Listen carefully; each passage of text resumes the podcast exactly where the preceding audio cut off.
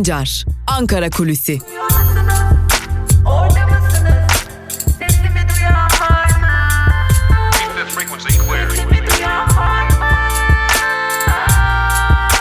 Özgürüz Radyo. Özgürüz Radyo. Ankara Kulisi'nin yeni bölümüyle tekrar merhaba sevgili dinleyenler. Hafta içi her gün malum Özgürüz Radyo'da Ankara Kulisi programıyla sizlerleyiz. Yaklaşık bir saat sürecek olan Özgürüz Radyo'daki Ankara Kulisi programının ilk bölümünde Ankara'da konuşulanları siyasetin gündemini sizlerle paylaşıyoruz. İkinci bölümde ise gazete manşetleri ve günün öne çıkan yorumlarını sizlere aktarıyoruz.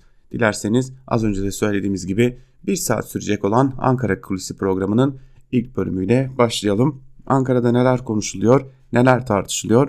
İlk olarak onunla başlayalım ve malum yeniden yeni partiler konuşulmaya başlandı. Ali Babacan'ın Habertürk televizyonundaki pek de beğenilmeyen performansı ile birlikte ne olursa olsun yeniden yeni partilerin gündemine dönüldüğünü, gündemin yeniden AKP olduğunu belirtelim.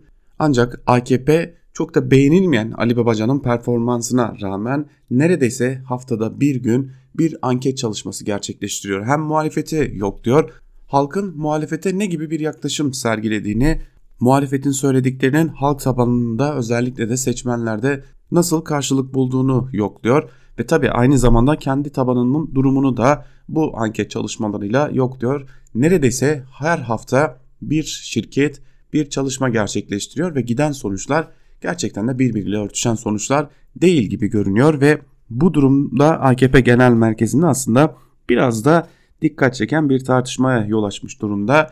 Ya şirketler bir takım sıkıntılar yaşıyorlar sonuçları derlerken ya da AKP'nin istediği gibi sonuçlara aktaran kimi şirketlerin olduğu noktasında AKP'de bir genel kanı oluşmuş durumda ve tam da bu nedenlerle bazı şirketlerle yolların ayrıldığını da söylemekte fayda var. Peki gelelim o sonuçlara. O sonuçlar neler? AKP Genel Merkezi'ne giden anket sonuçlarına göre Babacan'ın kuracağı parti %2 ile %12 arasında değişen bir oy, oy oranına sahip. Tabi bu kadar geniş bir makastaki sonucun ortaya çıkmasında da az önce bahsettiğimiz sıkıntıların etken olduğu belirtiliyor. Peki bu %2 ya da %12'lik rakam AKP Genel Merkezi'nde nasıl gerçekçi bulunuyor derseniz AKP Genel Merkezi'nde Ali Babacan'ın kuracağı partinin pek de çok fazla oy alabileceğine dair ihtimal verilmiyor. Yani %10'luk barajı aşabilme ihtimalinin bulunmadığı belirtiliyor AKP Genel Merkezi'nde yürütülen tartışmalarda. Ancak %2 noktasında zaten uzun zamandır süren bir tartışma var. Eğer Ali Babacan AKP'den %2'lik bir oy oranı koparabilirse ve Ahmet Davutoğlu özellikle biraz daha siyasal İslam'a yakın yaklaşımlarıyla bilinen Ahmet Davutoğlu da AKP'den sadece %1'lik bir oy koparabilirse bu AKP açısından hatta AKP-MHP ortaklığı açısından gerçekten de çok zorlu bir sürecin başlangıcına işaret ediyor. Biliyorsunuz çok kısa bir süre önce %50 artı 1 tartışması yaşadık. %50 artı 1 durumunun %40 artı 1'e çekilmesi gibi bir tartışma yaşadık ve Cumhurbaşkanı Erdoğan MYK toplantısında kim bunu ortaya attıysa çok da uzatmasın. Bizim böylesi bir tartışmaya ihtiyacımız yok. Bu tartışma bizi güçsüz gösterir şeklinde bir değerlendirmede bulunmuş ve %50 artı bir tartışması kapanmıştı. Ancak kulislere yansıyan çeşitli iddialar da vardı. Bunlardan biri de Cumhurbaşkanlığı sisteminin revize edilmesi için AKP ve CHP arasında da görüşmelerin olduğu ve %50 artı bir tartışmasının da buraya girebileceği şeklindeydi. İşte tam da tüm bu tartışmaların odağındaki hem AKP hem de yeni partiler konusu anketlere yansıdı ve anketlerde neredeyse %2 ile %12 oy, oran, oy oranı alabileceği belirtilen Ali Babacan bir tarafta, diğer tarafta da %1 ile 3 arası oy alabileceği belirtilen Ahmet Davutoğlu'nun ortaya çıkar, çıkarmak istediği siyasi hareket bir tarafta.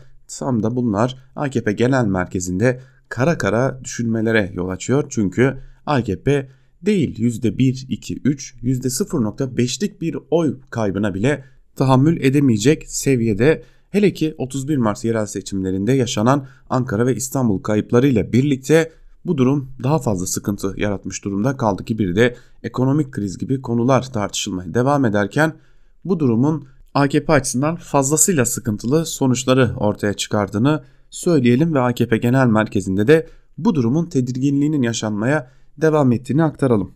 Peki Ankara'da başka neler konuşuluyor?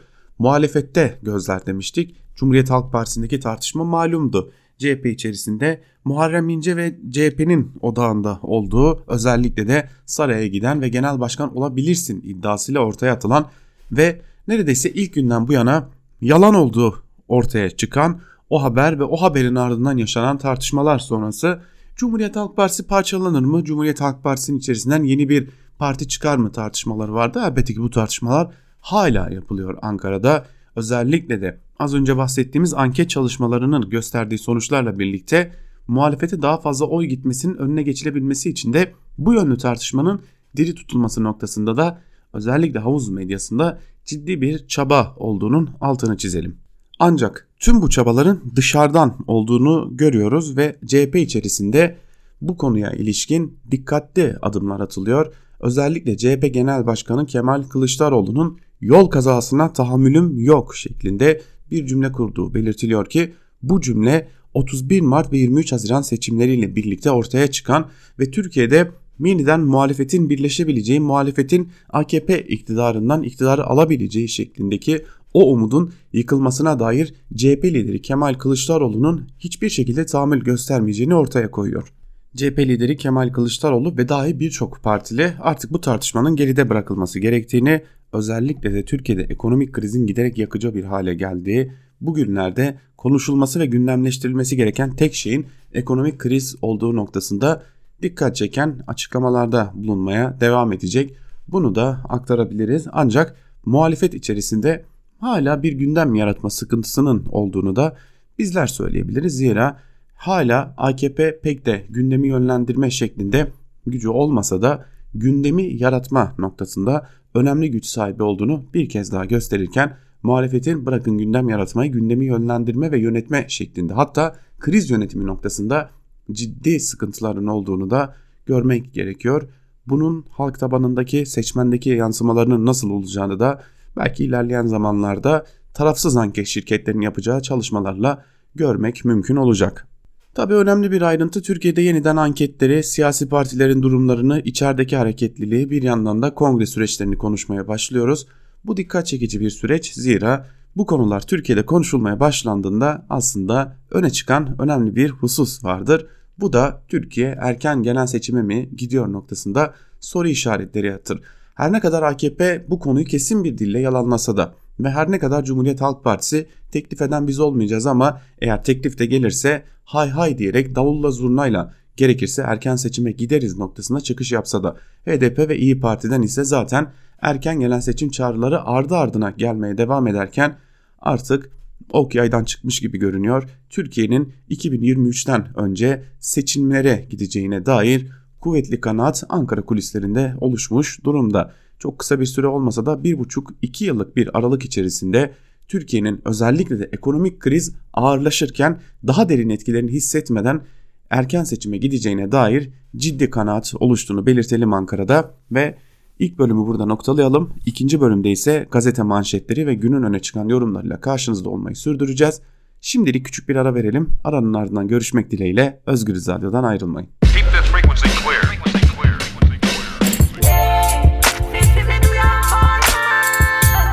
Altan Sancar, Ankara Kulüsi.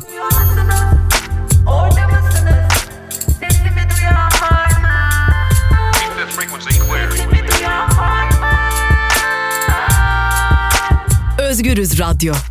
Özgürüz Radyo. Özgürüz Radyo'dan ve Ankara Kulisi'nin ikinci bölümünden tekrar merhaba sevgili dinleyenler. İlk bölümde Ankara'da konuşulanları sizlerle paylaşmıştık.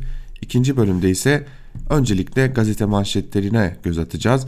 Gazete manşetlerinin ardından da günün öne çıkan yorumlarına hep birlikte göz atmayı sürdüreceğiz sevgili dinleyiciler. İlk olarak Yeni Yaşam gazetesine hemen bir göz atalım. Yeni Yaşam gazetesinin bugünkü manşetinde ÖSO'da yapsa sorumlu Ankara sözleri yer alıyor. Ayrıntılar ise şöyle aktarılmış. Türkiye'nin desteklediği gruplar sivillerin yaşadığı bölgelere ayrım gözetmeksizin topçu ateşi açtı. En az 7 yargısız infaz gerçekleşti. Sivillerin özel mülkleri olan dükkanlar dükkanlarını hukuksuz olarak işgal etti. Türkiye ve desteklediği gruplar kontrolleri altındaki bölgelerde faaliyet gösterirken zorla kaybedilmiş olmasından endişe duyulan insani yardım çalışanlarının akıbetleri konusunda da açıklama yapılmadı. Rapor kapsamında görüşülen 5 Kürt evlerinin ve başka mülklerinin işgal edildiğini ve kendilerinin veya yakınlarının geri dönmelerinin keyfi olarak engellenildiğini sadece Arapların geri dönüşüne izin verildiğini söyledi. Çalışmanın tüm tarafları kendi mensupları tarafından işlenen suçları soruşturmakla ve sorumluları cezalandırmakla yükümlüdür. Aslarının işlediği savaş suçlarından askeri yetkililer de sorumlu tutulabilir.'' İnsan Hakları Gözlemevi Orta Doğu Direktörü Türkiye silahlandırdığı farklı fraksiyonları gösterdiği menfur davranışlara göz yumuyor. Bu bölgeler Türkiye'nin kontrolü altında kaldığı sürece yaşananlardan Türkiye sorumludur şeklinde durumlar sıralanmış. Peki bu ne? İnsan Hakları Gözlem Evi'nin raporu Suriye'de yaşananlardan yani Suriye'de ÖSO'nun yaptıklarından da Türkiye'nin sorumlu olduğunun altı çiziliyor. Devam edelim. Bugün Tahir Elçi'nin öldürülüşünün, katledilişinin dördüncü yıl dönümü. Tahir Elçisiz dördüncü yıla girdi Türkiye. Elçi cinayeti karanlıkta bırakılmak isteniyor. Başlıklı haberi aktaralım. Diyarbakır Barosu Başkanı Tahir Elçi'nin katledilmesinin üzerinden 4 yıl geçti. O dönem çatışmalar bahane edilirken deliller toplanmadı ve olay yeri keşfi ancak 4 ay sonra yapıldı. Soruşturmanın daha sonraki aşamaları da ciddiyetten uzak bir şekilde yürütüldü. Cinayetle ilgili kurulan komisyon üyesi avukat Gamze Yalçın, fiil, fiili bir gizliliğin uygulandığını, dosyaya ilişkin bugüne dek 150 talepte bulunduklarını ancak yanıt alamadıklarını söyledi deniyor bu haberin de ayrıntılarında. Tahir Elçi 4 yıl önce bugün katledildi ve 4 yıldır cinayet dosyasında tek bir fail yok, tek bir yargılama yok öylece duruyor ve öyle görünüyor ki Türkiye'deki faali meçhul cinayetler arasına eklenecek Tahir Elçi cinayeti de. Geçelim Evrensel Gazetesi'ne. Evrensel Gazetesi bu mu düzelen ekonomi diye soruyor manşetinde. Ayrıntılar ise şöyle.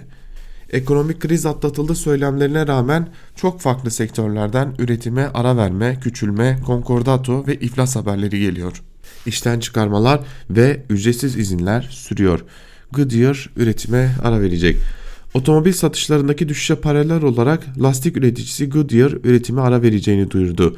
Süre Adapazarı fabrikasında 3, İzmit'te 15 gün olacak. Perakendedeki sorunlar giyim tekstil şirketi Sarar'a sıçradı.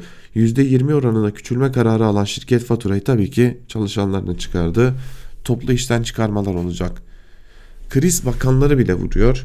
Kriz kabineye uzandı. Tarım Bakanlığı'nın aile şirketine haciz haberinin ardından Turizm Bakanı Ersoy'un kardeşinin şirketi Atlas Global uçuşlarını durdurdu. Bazı şirketler küçülmeye giderek üretime ara vererek kurtulamıyor. Hakan Çanta Altıntaş Tersane iflas etti. Les Ottomans Hotel Concordato ilan etti deniyor haberin ayrıntılarında ve görüyoruz ki öyle tablolar çizmek de her şey yolunda demek de olmuyormuş. Gerçekten de Türkiye'de bir ekonomik kriz var. Bir diğer haberi aktaralım sizlere sevgili dinleyenler. Ev baskını gözaltı fezleke başlıklı bir haber. Ayrıntılar ise şöyle. Belediyelerine kayyum atanan HDP'liler için mecliste fezleke yağıyor. 3 milletvekili için toplam 52 fezleke hazırlandı. Gerekçe açlık grevleri sırasında cezaevine mektup yollayarak motivasyon yükseltmek. Sadece belediye ve meclisteki seçilmişler değil, sokakta yapılan açıklamalar da yakın takipte. Onlarca siyasetçi, sendikacı dün gözaltına alındı. Gerekçenin 3 sene evvel yapılan basın açıklaması olduğu ifade ediliyor denmiş ayrıntılarda. Şimdi 3 sene önce yapılmış çok basit bir basın açıklaması var. İnsanların ölmemesi için sağlıkçıların yaptığı basın açıklaması var ve o yeniden soruşturma konusu olabiliyor. Türkiye'de artık bırakın zaman aşımını basın ifade özgürlüğünü yargılama hakkının bile nerelere geldiğini artık çok rahat bir şekilde görebiliyoruz. Geçelim Cumhuriyet Gazetesi'ne. Cumhuriyet Gazetesi transfer oyunları manşetiyle çıkmış bugün. Manşetin ayrıntıları ise şöyle. Yeni partilerin kurulması ve erken seçim beklentisinin artmasıyla siyasette kartlar yeniden karılmaya başlandı. Yerelde transfer kapısını açan AKP yönetimi CHP, İyi Parti ve Demokrat Parti başta olmak üzere muhalefet partilerinin bazı belediye başkanları ile meclis üyelerini radarına aldı. CHP'deki karışıklığın sürdüğünü düşünen AKP yöneticileri orada milli duruş isteyen bir kesim var. Oradaki meseleyi CHP'nin kendi milli unsurlarına terk ediyoruz. Yeni kurulacak partilerden kaygımız yok. Cumhurbaşkanımız bir tartışma açar ve bunları paketler diyor şeklinde aktarılmış haberin ayrıntıları. Aslında bizim de sabah saatlerinde aktardığımız gibi Ankara Kulisi programının ilk bölümünde söylemiştik tabii ki bunu. Yani ortada çok net bir şey var. AKP yeni partilerden korkuyor. Bunun için anket çalışmaları yapıyor. Ancak bu korkusun üstesinden gelebilmek için de Türkiye siyasetinde bugüne kadar görülmemiş etik dışı davranışları sergilemeye hazırlanıyor. Yine Cumhuriyet Gazetesi'nden NATO'ya engelleme başlıklı bir diğer haberi aktaralım. NATO kuruluşunun 70. yılına beyin ölümü tartışmalarıyla giriyor. Gelecek hafta yapılacak zirve öncesi Türkiye ile NATO arasında da YPG gerilimi yaşanıyor. YPG ile mücadele konusunda destek bulamayan Türkiye, Baltık ülkeleri ve Polonya için hazırlanan savunma planını engelledi. Ankara, güney sınırımızdaki tehdidin önlenmesini içeren savunma planı onaylanmadı. Bunun için Baltık planına onay vermeyiz mesajını iletti. NATO Genel Sekreteri çözüm için devreye girdi. Konunun Londra'daki zirvede gündeme gelmesi bekleniyor denmiş ayrıntılarda. Aslında bir mülteci şantajı gibi bir durum var yine. Bir şekilde Türkiye yeniden tehditle, şantajla bir şeyler koparmaya çalışacak batıdan. Bakalım bunu başarabilecek mi? Cumhuriyet Gazetesi'ni de burada noktalayalım ve Cumhuriyet Gazetesi'nin ardından Bir Gün Gazetesi'yle devam edelim. Bir Gün Gazetesi şirketlere teşvik, yurttaşlara fatura manşetiyle çıkmış. Ayrıntılarda ise şu cümlelere yer veriliyor. Siyasi iktidarın yandaşlara peşkeş çektiği enerji sektörünün halka faturası korkunç boyutlara ulaştı. Mimar Mühendisler Odası Enerji Çalışma Grubu grubunun grubundan Orhan Aytaç'ın Sosyal Bilimler Kongresi'ne sunduğu rapora göre elektrik üretim şirketlerine teşvik vermek için adeta bahaneler aranmış. Çeşitli bahanelerle özel şirketlere sağlanan ek teşviklerin kamuya maliyeti sadece 2018 yılı için 21 milyar liraya ulaştı. Alım garantisi adı altında 3 yılda aktarılan tutar yaklaşık 4 milyar lira. Kanuna göre zorunlu olan çevre düzenlemesinin yapılması dahi ek teşvik nedeni. Olması gereken çevre izninin alınması halinde bu şirketlerden elektrik %3 daha pahalı alınmaya başlandı. Üstüne gerekli önlemleri almayan şirketlere bir kıyak daha yapılarak 31 Aralık'ta doları çevreyi kirletme izni 31 Aralık'ta dolan çevreyi kirletme izni 30 Haziran 2022'ye dek 2,5 yıl daha uzatıldı. Üstelik bu şirketlerden piyasa fiyatının üzerinde döviz endeksli olarak elektrik alım garantisi de verildi deniyor haberin ayrıntılarında. Az önceki bir e, duraklama içinde sevgili dinleyenler özür dileriz. Zira yine basın ilan kurumuna gönderilen ilk nüshaları biz sizlerle paylaşıyoruz. Tabi bu nüshalarda bazen küçük yazım yanlışları olabiliyor. Çıkan gazetelerde bunlar düzeltilebiliyor. E, bu yazım yanlışı için de tekrar sizden özür diler ve o yanlış anlaşılma için de özürlerimizi sunarız. Yine bir gün gazetesinden bir diğer haberle devam edelim. Vekillerin tedavilerine milyon liralar harcanacak başlıklı bir haber. Ayrıntılar şöyle. Mecliste görüşmeleri uzun süren 95 maddelik torba kanun teklifine eklenen hükümle eski ve yeni tüm milletvekillerinin Cumhurbaşkanının bakanlarla bakan yardımcılarının bakmakla yükümlü olmadıkları yakınlarının sağlık harcamaları da devletin kasasından yapılacak. Geçen yıl 15 milyon lira olan sağlık ödeneğinin 2022 2022'de 25 milyon liraya çıkartılması öngörülüyor. Bütçe teklifinde yer alan rakamlara göre milletvekillerinin 5 yıllık sağlık harcamaları için devletin kasasından toplam 107 milyon 381 bin lira çıkacak denmiş haberin ayrıntılarında. Temsil edilsin diye seçilenlere bakmakla yükümlü olan vatandaşlar haline geldik. Çok ilginç bir yere doğru da seyretmeye devam ediyoruz ülkecek. Devam edelim. Sözcü gazetesine göz atalım. AKP'den neden ayrıldım manşetiyle çıkmış Sözcü gazetesi. Manşetin ayrıntıları ise şöyle. Yeni parti kurma çalışmalarını yapan Ali Babacan insan hakları, özgürlükler, şeffaflık ve istişare gibi temel kuruluş ilkelerinden sapma olduğu için AKP'den ayrıldığını açıkladı. Ali Babacan Fatih Altaylı'nın Teke Tek programında şöyle konuştu. AKP'nin kuruluşunda önemli prensipler vardı. Bunların örselenmesi hepimizi rahatsız etti. Baktık düzelme olmuyor, ayrışma yaşadık. Türkiye'de sorunlar büyüdü. Ülkenin karanlık bir tünele girdiğini hissettik. Cumhurbaşkanımız ayrılmamamı istedi. Ciddi sorumluluk hissettik. Problemleri çözmek için yeni bir iddiayla yola çıktık deniyor haberin ayrıntılarında. Tabi ayrıntılar Ali Babacan'ın sözleri. Şimdi meclisten bir fotoğraf var Sözcü gazetesinde. Az önce aktardık sizlere. Mecliste bulunan milletvekilleri, bakanlar, bakan yardımcıları, Sayıştay üyeleri, Yargıtay üyeleri herkese artık vatandaş bakmakla yükümlü.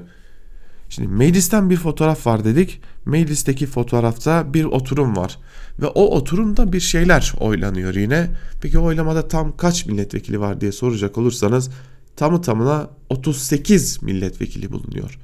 Evet 38 milletvekili Türkiye Büyük Millet Meclisi'nde oylamaya katılmış bir şeyler oylanıyor. Yani muhtemelen milletvekilleri bahçede, kulislerde çay içiyorlardır, sigara içiyorlardır, yemek yiyorlardır, sohbet ediyorlardır. Meclistedirler muhtemelen de. Ancak genel kurulda toplam 38 milletvekili var. Şimdi haberi aktaralım sizlere. 600 vekilli mecliste manzara işte bu başlıklı haber. Ayrıntılar şöyle. Yukarıdaki fotoğraf önceki akşam 19.37'de Meclis Genel Kurulu'nda çekildi. 22.200 lira maaş alan milletvekillerimizin büyük bölümü salonda değildi. Bu ilgisizlik tepki çekti. Önceki akşam mecliste AKP'nin verdiği kanun teklifi görüşülürken ilginç bir durum yaşandı. Salondaki koltukların büyük bölümü boştu. İyi Parti milletvekili Yasin Öztürk bunu şöyle eleştirdi. 104 AKP'li vekilin imzaladığı kanun teklifi görüşülüyor. İktidar sıralarında 9 milletvekili var. Bari teklifi imzalayanları kurulda tutsaydınız. Ayıptı. Daha geçen gün Erdoğan sizi uyarmadı mı? Yani gerçekten fotoğraf e, büyük bir üzüntü kaynağı, büyük bir stres kaynağı. Kürsüde konuşan bir milletvekili, onu dinleyen 37 milletvekili var. Gerisin geriye bütün koltuklar boş. Evet iktidar partisindeki vekillerde, muhalefet partilerindeki milletvekilleri de kuvvetle muhtemeldir ki salondalar. Yani meclisteler ancak genel kurulda değiller. Kuliste az önce de belirttiğimiz gibi çay içerken, sigara içerken, bahçede gezerken bir yerlerde dolaşırken oylamayı bekliyorlar ve oylama sırası geldiğinde meclis genel kuruluna dönüyorlar. Tartışmalarına hiç katılmadıkları, belki kanun teklifinin altında imzası oldukları olan kanun tekliflerinin için el kaldırıyorlar ve tekrar bahçeye çıkıyorlar. Konuşmaları dinlemiyorlar bile. Ha şimdi milletvekilleri mi suçlu diye soracaksınız. Bence değiller. Çünkü meclisi bu kadar anlamsız hale getiren, bu kadar bypass eden bir rejim ile yönetiliyoruz. E haliyle böylesi bir rejimde de milletvekili benim ne işim var mecliste diye kendisine sorar. Devam edelim Karar Gazetesi'ne geçelim. Karar Gazetesi'nin manşetinde Çin'in parası Müslümanı susturdu sözleri yer alıyor. Ayrıntılar ise şöyle. Çin'in Doğu Türkistan'a yönelik kültürel soykırım girişimleri Müslüman ülkeleri harekete geçirmeye yetmedi.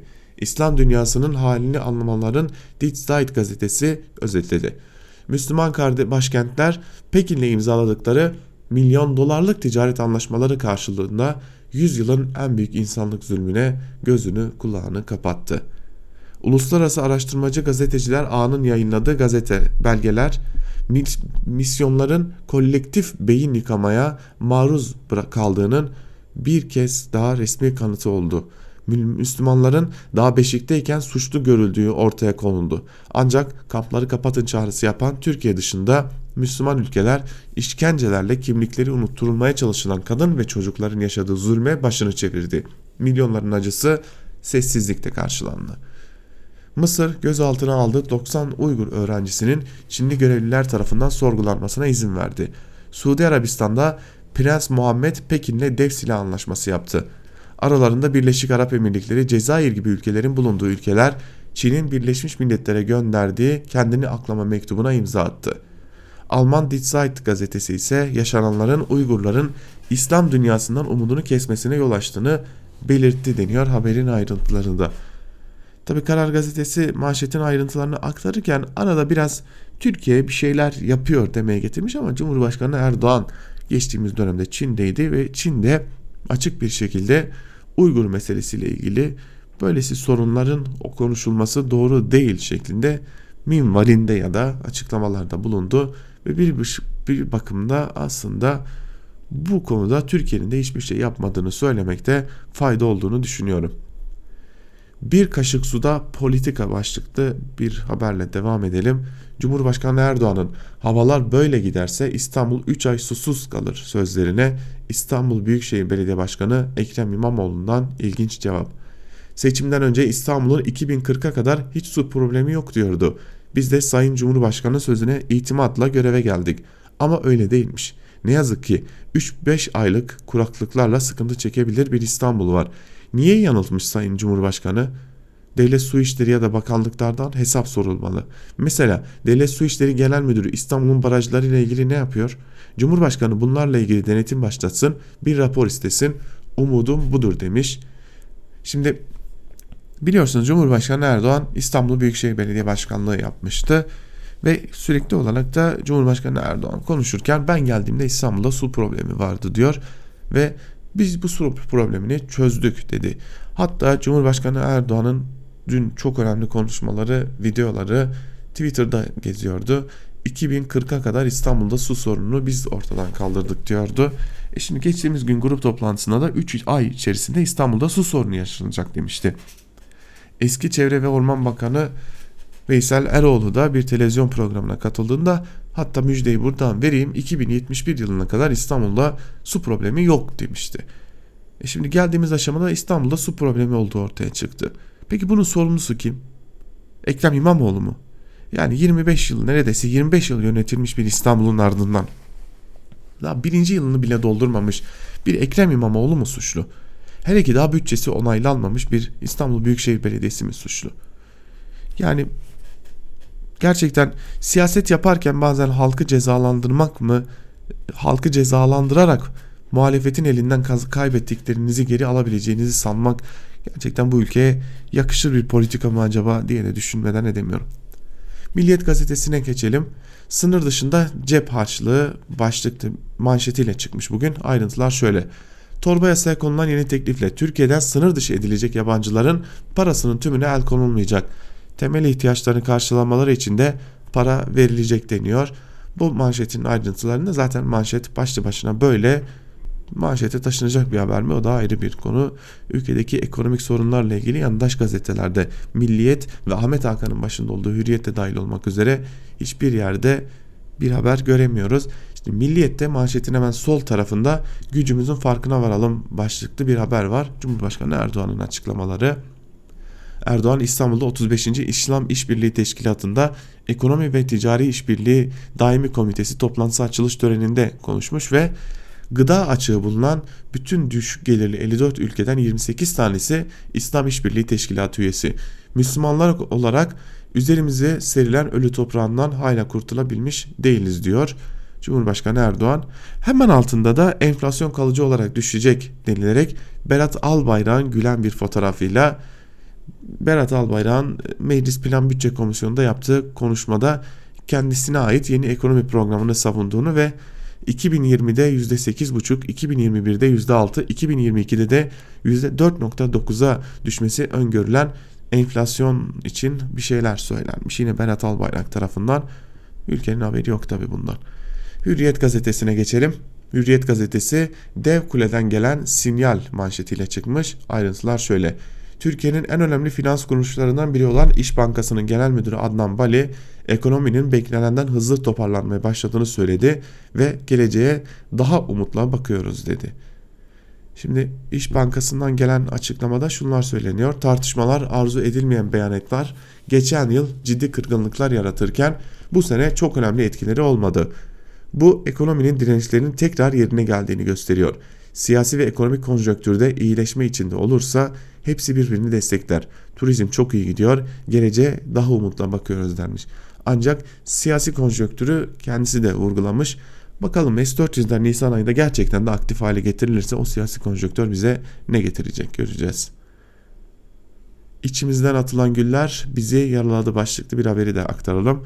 Cumhurbaşkanı Erdoğan bizi bu zorlu süreçte düşmanlarımızın attığı taşlardan ziyade içimizden olanların attığı güller yaralamıştır dedi şeklinde aktarılmış. Tabi bu sözler Cumhurbaşkanı Erdoğan'ın Ali Babacan'a yönelik söylediği sözler olarak algılandı. Türkiye gazetesine bakalım. Türkiye dünyaya şifa dağıtacak manşetiyle çıkmış. Sabah gazetesi ayrıntılar şöyle. Türkiye yabancı hasta akınını patlatacak proje. 20 ülkede tanım merkezleri açılıyor. Sağlık Bakanı Fahrettin Koca sabaha açıkladı. Şimdi bunun ayrıntılarını bir aktaralım. Bunun üzerine söylenecek sanırım bir çift söz var. Benzeri dünyada olmayan bir projeyi uygulamaya koyuyoruz. 20 ülkede tanı merkezleri ve sağlık müşavirlikleri açacağız. Bunlar 2020'de hizmete girecek. Moskova'da binayı tuttuk. Hastalar buradan Türkiye'deki hastanelere gönderilecekler. Şehir hastaneleri zarar etmiyor, hasta garantili sözleşme yok. Tıbbi görüntüleme, laboratuvar hizmetlerini 5 yıl süreyle alıyoruz. Bunlardan vazgeçmedik. Bütçemizle yapmaya başlıyoruz. Sigarayla mücadeleyi sertleştiriyoruz.'' Şimdi kendi ülkesinde vatandaşına dört dörtlük sağlık hizmeti verdiğini sanan Sağlık Bakanlığı da şimdi yurt dışından hasta getirecek. Buyursunlar gelsinler en azından sağlık turizmiyle Türkiye'de yaşayan yurttaşların da sağlık konusunda neler çektiğini onlar da görmüş olurlar. Geçelim Star gazetesine. Star gazetesi gücümüzü gösterelim manşetiyle çıkmış bugün. Az önce Milliyet gazetesinden de aktarmıştık. Cumhurbaşkanı Erdoğan'ın sözlerini manşetine taşımış. İslam ülkelerine yaptığı çağrı aynı zamanda Başkan Erdoğan İslam dünyasının parçalanmışlığına dikkat çekti ve uyardı. Üzerimize serpilen ölü toprağından hala kurtulamadık. Gücümüzün farkına varalım. Tepki göstermeyen her zulüm zalimi cesaretlendiriyor diye aktarılmış ayrıntılar. İnce ayarla susturdular başlıklı bir diğer haberi de aktaralım Star gazetesinden. Tabi yandaşlar bu konuyu kaşımaya devam edecekler öyle görünüyor. CHP'de Erdoğan'la gizli görüşme yaptığı yalanıyla operasyon çekilen Muharrem İnce parti yönetiminden gelen kesin ihraç tehdidi üzerine geri adım attı. CHP Genel Merkezi'nde bir çetenin kendisinin kumpas kurduğunu savunan İnce dün sürpriz bir açıklama ile konuşmama kararı aldığını duyurdu. Açıklamasında partimin bu olaydan daha fazla yarar, yara almaması için konuyu kapatıyorum diyen İnce Kılıçdaroğlu yönetimince tehdit edilmesi üzerine olayın üzerine gitmekten vazgeçti deniyor ve Star gazetesinin de hayallerinin yıkıldığını görüyoruz. Geçelim Yeni Şafak'a. Yeni Şafak'ın manşetinde Türkiye'den NATO'ya rest manşeti var. Manşetin ayrıntılarında ise şu cümleler yer alıyor. Türkiye, ABD'nin baskısına boyun eğip PYD'yi terör örgütü olarak tanımayan NATO'ya rest çekti. Baltık ülkeleri için hazırlanan güvenlik planını engelledi. NATO'nun 70. kuruluş yıl dönümünde 4 Aralık Londra zirvesi öncesinde yaşanan bu gelişme ittifakın geleceğine ilişkin endişeleri arttırdı deniyor.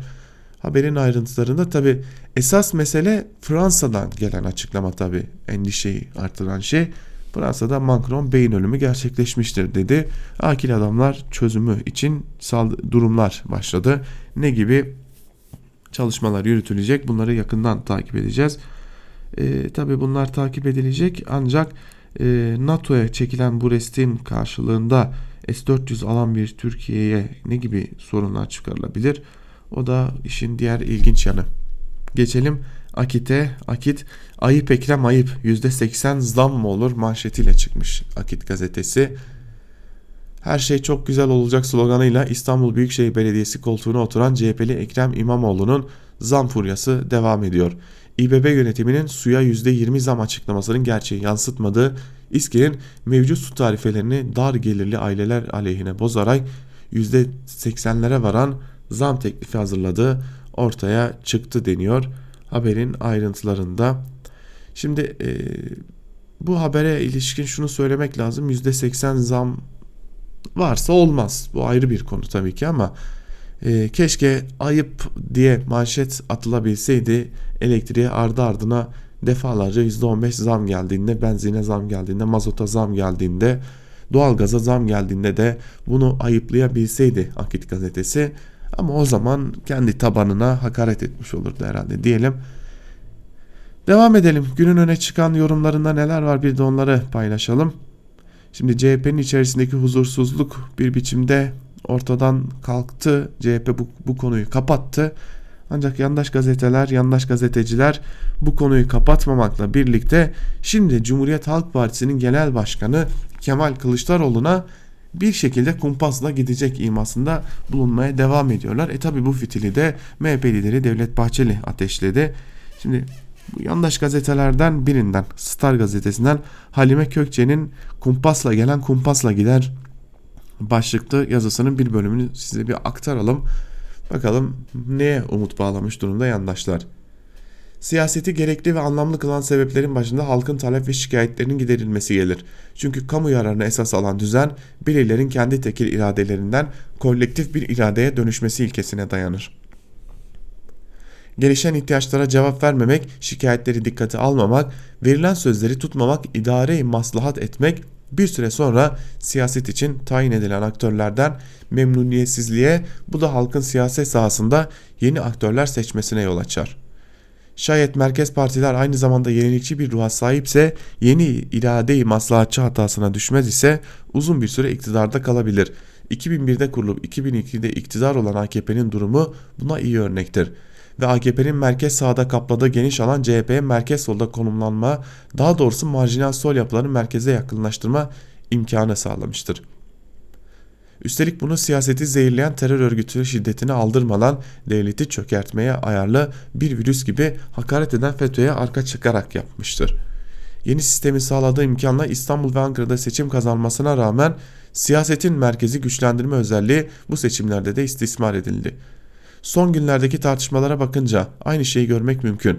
10 yıldır devam eden bu siyasetsizliğin CHP'yi getirdiği yer PKK ve FETÖ'ye umut olmak, Türkiye düşmanlarının distribütörlüğünü yapmak ve bir kumpasla sahip değiştiren genel başkanlık koltuğu için kurulan yeni kumpaslar kurmaktır diyor Halime Kökçe yazısının bir bölümünde.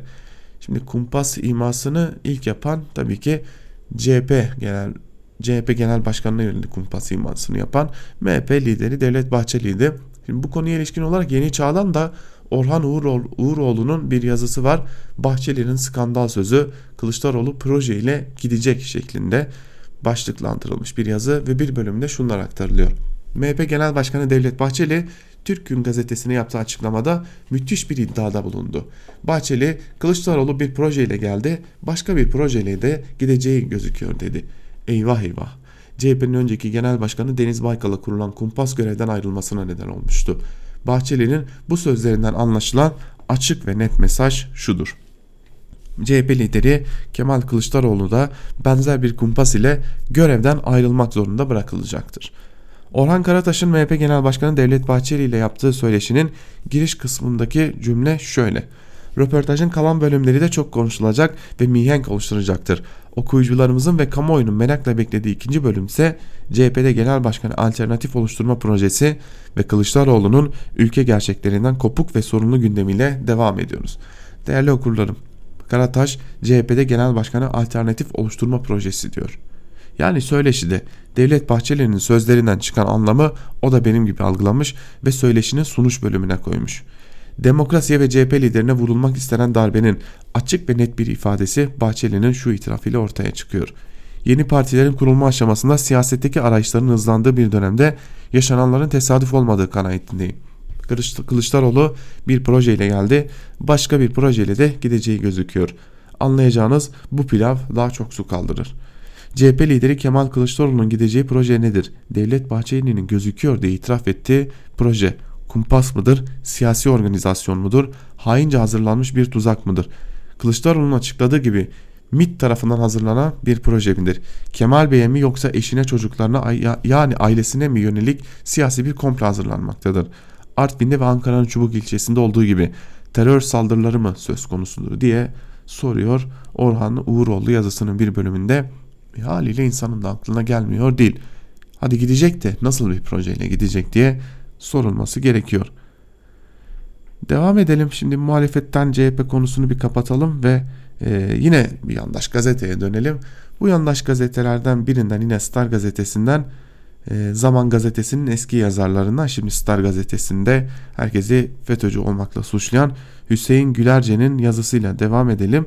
Ali Babacan'ı hedefine koymuş Hüseyin Gülerce ve Ali Babacan çok insafsızdı başlıklı bir yazı kaleme almış. Bir bölümünde de şunları aktarıyor. Babacan, Adalet ve Kalkınma Partisi kurucu üyeliği, 3 dönem milletvekilliği, Dışişleri Bakanlığı, Devlet Bakanlığı ve Başbakan yardımcılığı yaptı. Bu görevlerinde başarılı oldu. Kendisini dinlerken insafsızlığı dikkatimi çekti. Sanki lideri olmayan bir partide hizmet vermiş gibi konuştu. Sayın Erdoğan'ın ismini bir defa bile zikretmedi. Arkadaş, başarılı oldunuz ise sizi keşfeden, değerlendiren, destek olan, ufuk açan liderinizin hiç mi payı yok?'' Sayın Cumhurbaşkanı size ne kötülük yaptı da bu kadar vefasız ve insafsız oluyorsunuz? Erdoğan karşıtlığı ile çok çok zeki olmanıza rağmen aklınız devre dışı kalmış, vicdanınız da kararmış. İnsafsızlık ettiğinizi şu ifadelerinizle çok net gördük. Türkiye'de her alanda sorunlar büyüdü. Neredeyse Türk ülkenin karanlık tünele girdiğini gördük. Türkiye'nin dış politikada güvenilirliği itibarı kalmadı. Sizi böyle tanımıyorduk. Gerçekten ne ara bu kadar acımasız ve insafsız oldunuz? Daha önce de yazdım. Siz ve Davutoğlu iktidar olmak için parti kurmuyorsunuz. Sade suya trit laflarla bu ülkede Cem Uzanlar, Cem Boynerler, İsmail Cemler daha kimler kimler gelip geçti. Sizin kuru, sizlerin kuracağı partilerin sadece Erdoğan'ı bir daha Cumhurbaşkanı seçtirmeme hesabı yapanlara katkısı olur. %50 artı bir hesabında sizden beklenen %2, 3, 4 ne olursa olsun Erdoğan'a gidecek oyları tırtıklamanızdır. Sonra daha parti kurulmadan kadrolar ortaya çıkmadan böyle tebessümler pembe tablolar çizmek kolaydır. Hele bir sahaya inin bakalım diyor Hüseyin Gülerce de yazısının bir bölümünde ve esas korkularını anlatıyor. %2, %3, %4'ler gibi. Ancak e, sade suya trit çalanlar diye sıralanırken Cem Uzan örneği veriliyor. E, şimdi Cem Uzan örneğine dikkat çekmek gerekli. Zira Cem Uzan siyasete girdiği ve Genç Parti ile oy aldığı dönemde AKP'nin iktidar olmasının önünü açan bir e, konumda aslında zira aldığı oyla AKP tek başına iktidar olmuştu o dönem Cem Uzan'ın. Eğer o dönem Cem Uzan'ın aldığı oy oranı olmasaydı AKP tek başına iktidar olamayacaktı. Ne dikkat çekicidir ki ne ilginçtir ki Cem Uzan yeniden Türkiye'ye dönmeye ve siyasete girmeye hazırlanıyor tam da bu dönemde. Bunu da ayrıca belki de bir yazı konusu yapmak gerekir ama yapabilecek cesaretteler mi? Hürriyet gazetesinden Abdülkadir Selvi ile devam edelim. Selvi siyaseti şekillendiren 3 hamle başlıklı bir yazı kalemi almış ve yazısının bir bölümünde şunlardan bahsediyor. AKP çevrelerinde süreci şekillendiren 3 adımdan söz ediliyor. İlki Cumhurbaşkanı Erdoğan'ın 24 Eylül'de BM Genel Kurulu'nda yaptığı konuşma. BM Genel Kurulu'nda İsrail tarafından Filistin'in topraklarını nasıl küçültüldüğünü harita üzerinden anlatmıştı. Erdoğan Suriye'de kurulmasını önerdiği güvenli bölgeyi de hazırlattığı görsellerle dünyaya izah ettirmişti. İkincisi Barış Pınarı Harekatı. ABD ve Rusya'ya rağmen yapılan Barış Pınarı Harekatı milli heyecan uyandırmıştı. Cumhurbaşkanı Erdoğan'ın HDP hariç tüm siyasi parti liderlerini arayarak Barış Pınarı Harekatı hakkında bilgilendirmesi ise onu siyaset üstü bir noktaya taşımıştı. Üçüncüsü ise Erdoğan-Trump görüşmesi.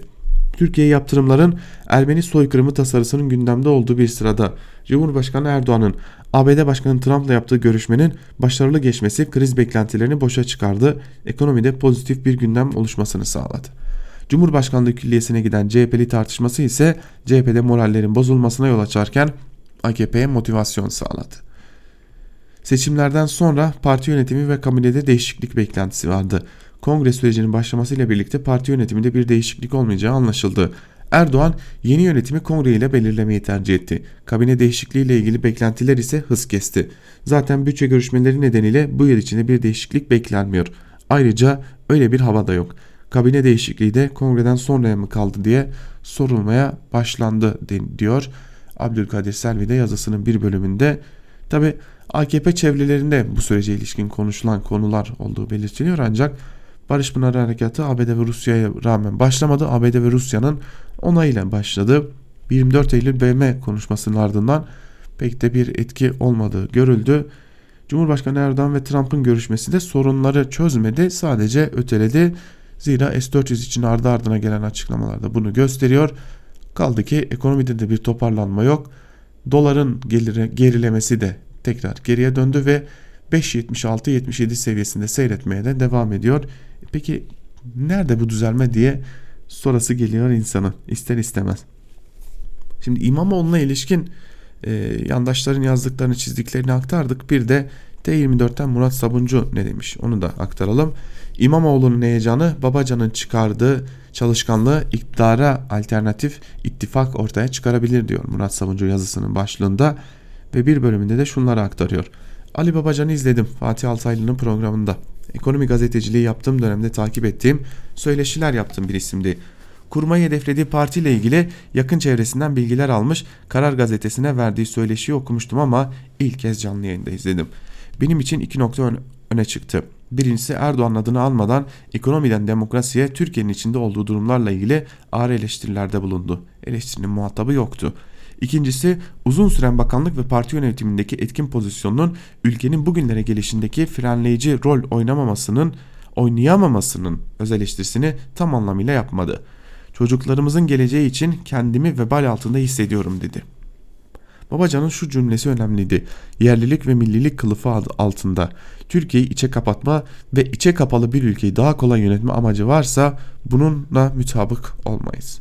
Çok uzun süredir ülkedeki pek çok kesim tarafından görülen bu durumun AKP'den yeni kopmuş hem de kendi tabanında hem de toplumun başka kesimlerinde de sözü dikkatle dinlenen bir isimden gelmesi kritikti. Babacan'ın en önemli itirazlarından biri de Türk tipi başkanlık sistemine oldu zaten. Şimdi bunlardan devam edelim. Olası bir seçimde olağanüstü bir gelişme olmazsa AKP ile MHP'nin seçim ittifakı sürecek. Buna karşı CHP'nin başını çektiği karşı ittifakta Babacan'ın Abdullah Gül'ün desteğini de alarak kurduğu parti de büyük olasılıkla yer alacak. CHP Genel Başkanı Kemal Kılıçdaroğlu 31 Mart 23 Haziran yerel seçimlerindeki iktidara karşı başarıyı inşa eden isim.